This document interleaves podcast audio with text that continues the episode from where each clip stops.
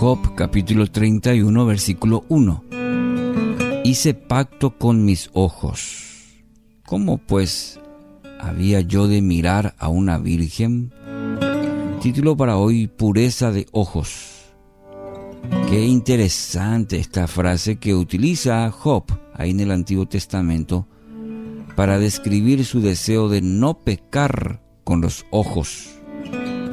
Nos permite entender que el patriarca tomó en algún momento de su vida una decisión consciente de guardar sus ojos para que no fueran instrumentos de iniquidad, de pecado, a pesar de que él vivió en una época que quizás eh, un tanto desprovista de la contaminación visual que eh, literalmente hoy abruma nuestros ojos en estos días, igualmente sentía el peligro de colocar la vista en aquello que no le convenía.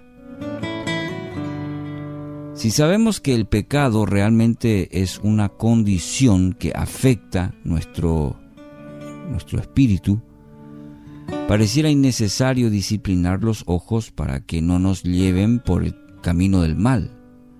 Job, sin embargo, entendía que los ojos son las ventanas por las que entran aquellas imágenes que afectan la condición del corazón.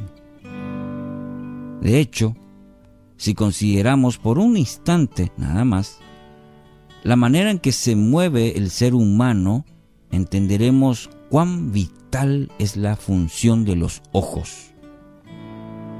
Las personas que tienen negocios invierten mucho tiempo, mucho dinero en revestir, por ejemplo, las vidrieras, pues una fachada, una fachada atractiva, va a generar o va a ganar los clientes que uno quiere.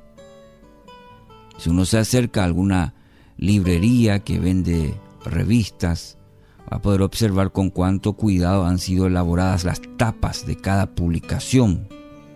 Mm. En realidad la tapa es uno de los elementos decisivos en la venta de un libro, de una revista. Del mismo modo podemos detenernos a pensar en el esfuerzo que se invierte en lograr diseños atractivos en autos, en electrodomésticos, eh, todo, todo. ¿Por qué? Porque se apela al profundo aprecio que tiene el ser humano por la belleza. Los ojos, como todo lo que ha sido contaminado por el pecado, también puede ser el medio por el cual se siembra el pecado en nuestros corazones. Estamos rodeados por imágenes seductoras que apelan a deseos profundos que ofenden a Dios.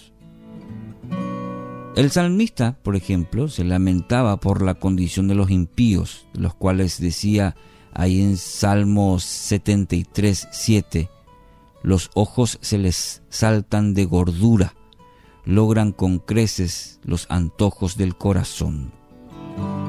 Es decir, echan mano de todo aquello que codician sus ojos, sin medir, sin medir las consecuencias de sus actos. Y dígame si no es, si no han cambiado las cosas en esta sociedad. Igual, echar mano de todo lo que codician los ojos. Entonces la Biblia, mi querido oyente, nos invita a disciplinar nuestra vista para que podamos usarla dentro de los parámetros que Dios ha establecido para una vida de pureza. Mire lo que David pide al Señor ahí en el Salmo 119, 37. Aparta mis ojos para que no se fijen en cosas vanas. Avívame en tu camino. Qué lindo, ¿eh? Del mismo modo, también el autor de Proverbios en otro pasaje anima ahí en el capítulo 4, en el versículo 25, dice que tus ojos miren lo recto y que tus párpados se abran a lo que tienes delante. Ya en el Nuevo Testamento, también el apóstol Juan identifica el deseo de los ojos como uno de los grandes peligros que enfrenta el Hijo de Dios.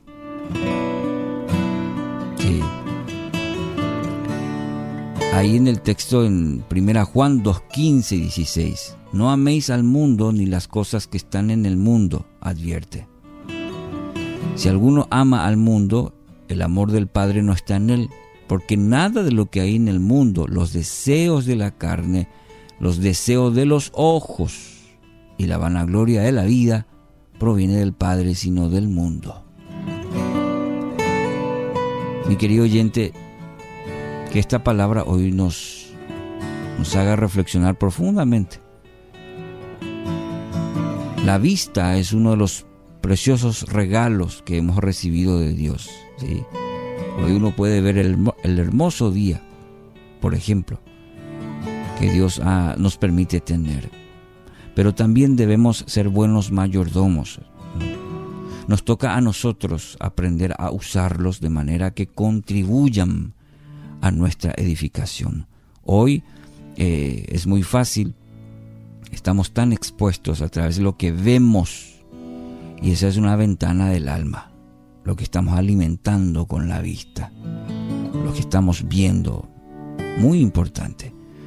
Entonces, por medio de una disciplina, podemos aprender a deleitarnos en lo bueno y evitar todo aquello que no contribuye justamente a, la, a nuestra edificación, que no, que no contribuye a algo bueno que hoy podamos meditar, reflexionar y tomar medidas también al respecto en base a su palabra. Que así sea.